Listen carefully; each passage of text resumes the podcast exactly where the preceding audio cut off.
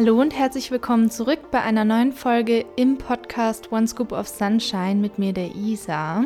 Schön, dass ihr wieder dabei seid. Ich freue mich auf jeden Fall sehr, hier wieder eine neue Folge aufnehmen zu können und dürfen. Es ist wieder eine Solo-Folge.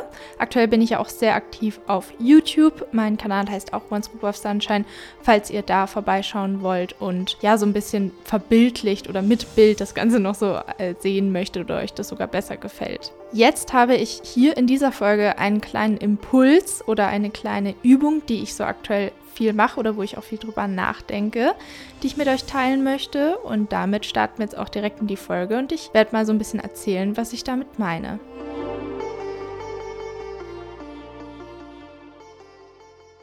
Vielleicht kennt ihr das auch, und zwar Gedankenschleifen, die sich wieder und wieder wiederholen und Gedankenkreise, die jeden Tag auftreten. Oft sind sogar dieselben Tag für Tag. Oft stauen sich Erinnerungen auf, die einem dann ganz random einfallen. Zum Beispiel bei mir ist es so, wenn ich dusche oder abspüle, dann fallen mir auf einmal wieder Sachen ein und dann kommen unangenehme Gefühle hoch und ich drücke das dann automatisch wieder weg und das möchte ich eben verändern. Diese Gedankenschleifen, die in bestimmten Situationen entstehen, sind also quasi offen und nicht geschlossen. Und da geht es darum, dass sie bei mir oft sehr lange offen bleiben, da ich diese Gedankengefühle immer wieder und wieder wegdrücke. Und hier geht es jetzt darum, diese Gedankenschleifen Schleifen zu schließen. Wie kann man denn dann diese Schleifen schließen und im Kopf, aber auch emotional quasi aufräumen? Also sprich eine gesunde Gedanken- und Gefühlshygiene generieren wenn man so sagen möchte. Hier stelle ich mir mein Inneres vor wie eine große Bühne. Mache ich auch in der Therapie oft mit meiner Therapeutin. Und wir stellen uns jetzt einfach mal vor, die Gedanken und Gefühle sind die DarstellerInnen, die auf der Bühne agieren. Und wir beobachten das Ganze. Wir sind nicht unsere Gedanken und Gefühle, sondern wir beobachten. Wir gehen also einen Schritt zurück, zoomen quasi raus, könnte man sagen, und beobachten das Ganze. Also setzen uns auf einen der Publikumssitze. Von dort aus beobachten wir die Darstellerinnen, also Gefühle und Gedanken, wie sie fühlen und erzählen und sind quasi dann als Zuschauerin dabei.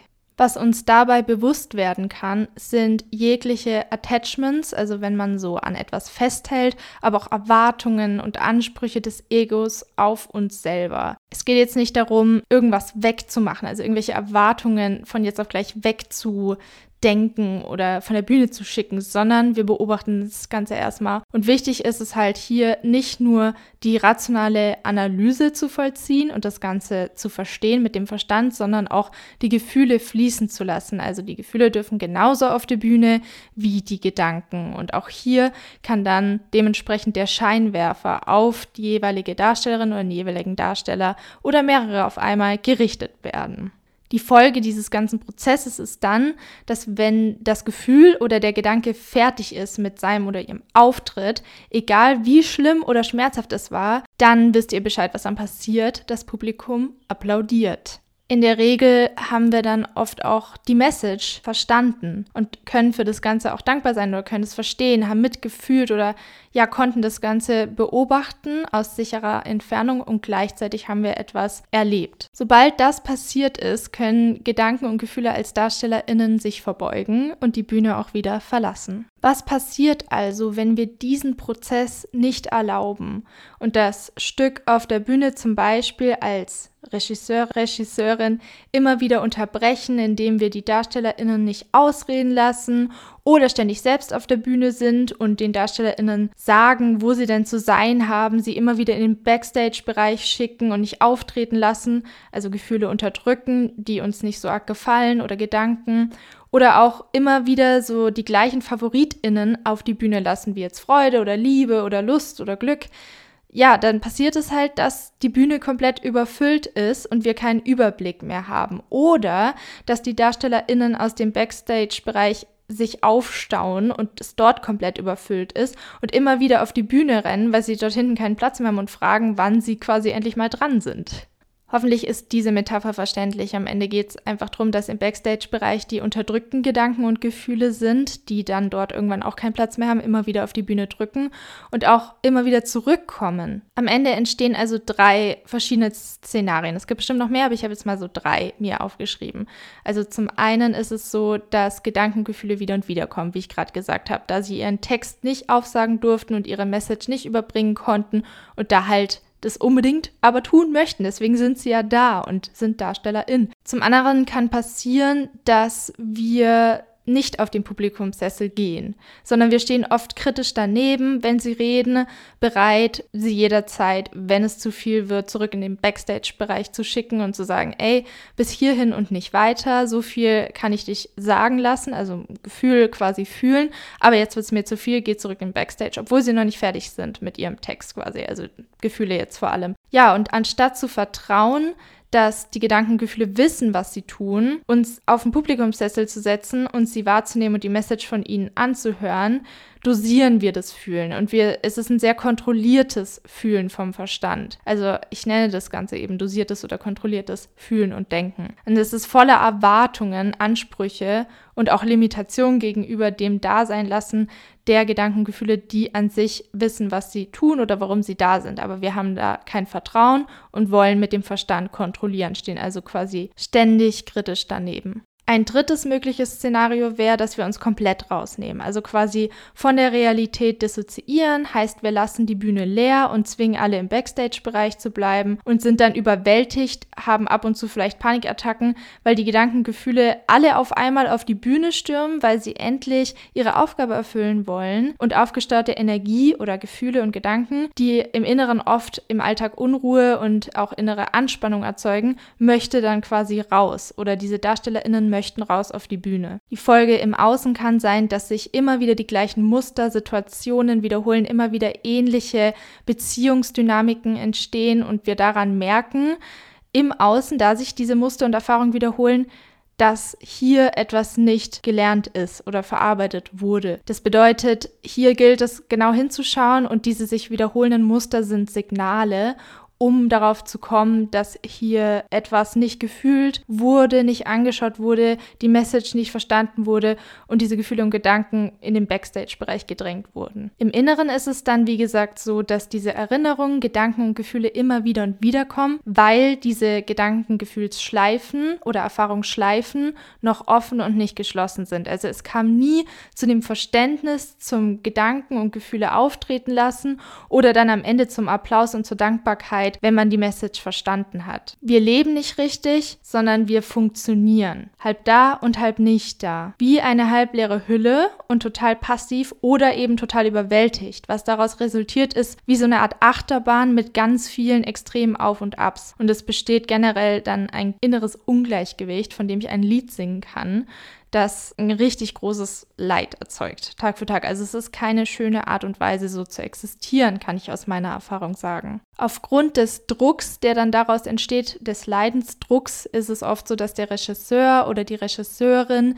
beginnt, Bewältigungsstrategien zu finden, um mit diesem Druck der DarstellerInnen klarzukommen, weil er oder sie sich weiterhin raushalten möchte oder kritisch daneben stehen möchte und das Ganze kontrollieren möchte und sich nicht vertrauensvoll in dem Publikumssessel hinchillen kann und das Ganze beobachten kann, weil das Vertrauen nicht da ist und weil da Angst da ist, was absolut okay und verständlich ist, aber ich finde es halt wichtig, sich dessen bewusst zu werden. Diese Bewältigungsstrategien können dann Süchte sein, die den Regisseur oder die Regisseurin von dem ganzen Szenario auch wieder ablenken können, von dem ganzen Druck ablenken können. Zum Beispiel steht er dann neben der Bühne und zündet sich eine Zigarette an und schaut bewusst in eine andere Richtung, um den Lärm und das Chaos hinter sich auf der Bühne Bühne nicht merken zu müssen, ist aber total zittrig und nervös. Das wäre ein Bild, das mir jetzt im Sinne der Metapher eingefallen wäre.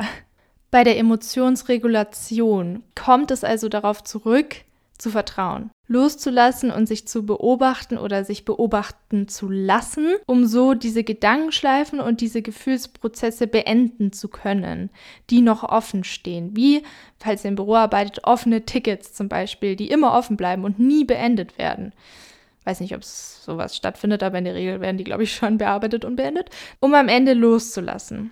Und so löst sich dann auch dieses sich immer wieder wiederholende Muster in der eigenen Realität auf. Also die immer wieder gleichen Situationen, die aufkommen, wie zum Beispiel, dass man sich wieder eine selbe Art von Beziehung holt und betrogen wird oder dass in der Freundschaft es wieder so kommt, dass die Person einen ablehnt und fallen lässt oder dass sie lügt oder vielleicht auch gar nicht in Bezug auf andere Personen. Vielleicht geht es auch darum, dass man wieder und wieder sich selber einsperrt in bestimmten Jobs aus dem Zwang heraus, das ja tun zu müssen, weil alte Gefühle und Gedanken nicht gefühlt und gedacht wurden und deshalb dort eine Lücke besteht oder eine ungeschlossene Schleife.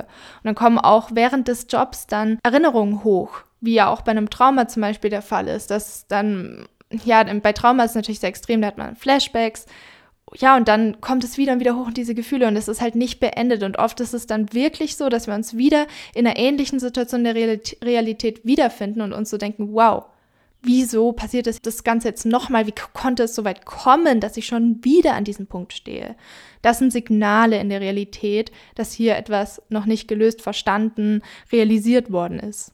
Außerdem kann es dazu führen, also es bedeutet in dem Sinne, Tag für Tag immer wieder im Verlauf des Alltags diese Beobachtersituation einzunehmen. Am besten ist es so, ja machbar, wenn man irgendwas nebenbei macht oder ich mache es beim Spazierengehen oder indem ich mich abends hinsetze mit einem Tee und dann da reinzufühlen. Ich mache es aber auch tagsüber wirklich währenddessen immer mal wieder. Oft vermeide ich es, merke ich auch noch, weil es natürlich für mich angenehmer ist, mehr in diesem dissoziierten Wegschaumodus zu sein, nur zu funktionieren und als halbleere Hülle rumzurennen, aber mehr und mehr versuche ich mich damit zu konfrontieren, da reinzugehen, weil am Endeffekt ist es ja etwas, was mir hilft und ich dann diesen DarstellerInnen ermögliche, ihre Aufgabe zu erfüllen und mir zu sagen, was, was denn das Problem ist oder was denn los ist und nicht nur meinen FavoritInnen Freude, Liebe, was weiß ich, die Bühne zu überlassen. Was ich daraufhin bemerkt habe, ist, dass dem auch folgen kann, dass im Allgemeinen auch in den Situationen, wenn eine Reaktion in mir aufkommt oder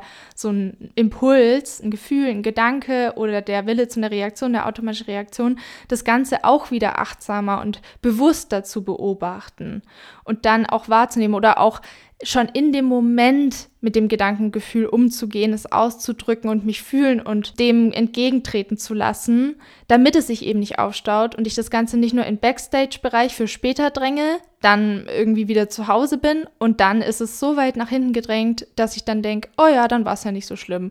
Und dann kommt es am nächsten Tag in Form von innerer Unruhe auf, weil ich es nicht angeschaut habe in dem Moment. Heißt, es schult auch die Achtsamkeit in Bezug auf Reaktionen, innere Vorgänge, was dann irgendwann auch automatischer passiert, weil es einfach so drin ist in einem, es automatisch zu machen und bewusster zu beobachten. Wie gesagt, ich bin gerade noch dabei, an dem Fühlen zu arbeiten, weil ich bin auch ein bisschen zu sehr in diesem mentalen Analysieren drin, in diesem kognitiven, versteht es dann alles, aber mit Gefühl ist es noch so ein Struggle da. Die GefühlsdarstellerInnen sind bei mir also noch nicht so aktiv, was ich ändern möchte. Also das Ganze beschreibt eigentlich oder die Metapher steht für Emotionsregulation. Dazu wollte ich eben ja auch noch eine Folge machen, nachdem ich eine Folge über Emotionen gemacht habe. Ich habe mich jetzt dazu entschieden, das Ganze mit einer Metapher zu machen, anstatt wissenschaftliche Texte herzunehmen. Und ich hoffe, ihr konntet daraus was für euch mitnehmen. Teilt gerne eure Erfahrungen mit mir unter dem Post zu dieser Folge. Oder falls ihr diese Folge hier auf iTunes hört, würde ich mich auch sehr über eine Rezension freuen. Außerdem, was mich auch sehr, sehr glücklich machen würde, wäre, wenn ihr bei meinem YouTube-Kanal vorbeischaut und ja, so ein bisschen abtrackt, ob das was für euch wäre, mir da so ein bisschen zuzuschauen oder, oder ob ihr da auch einen Mehrwert gewinnen könnt, denn da rede ich auch nochmal über Dinge, die so ähnlich sind wie im Podcast, aber noch mehr im Moment. Also ich nehme einfach die Kamera und filme es im Moment, wie es ist oder was mir gerade einfällt. Also direkt nach der Therapie zum Beispiel oder direkt nach einer Situation davor. So ist das Ganze aufgebaut. In dem Sinne wünsche ich euch jetzt noch eine gute Zeit und bis zum nächsten Mal ein ganz, ganz herzliches Namaste und alles Liebe. Bis zum nächsten Mal, eure Isa.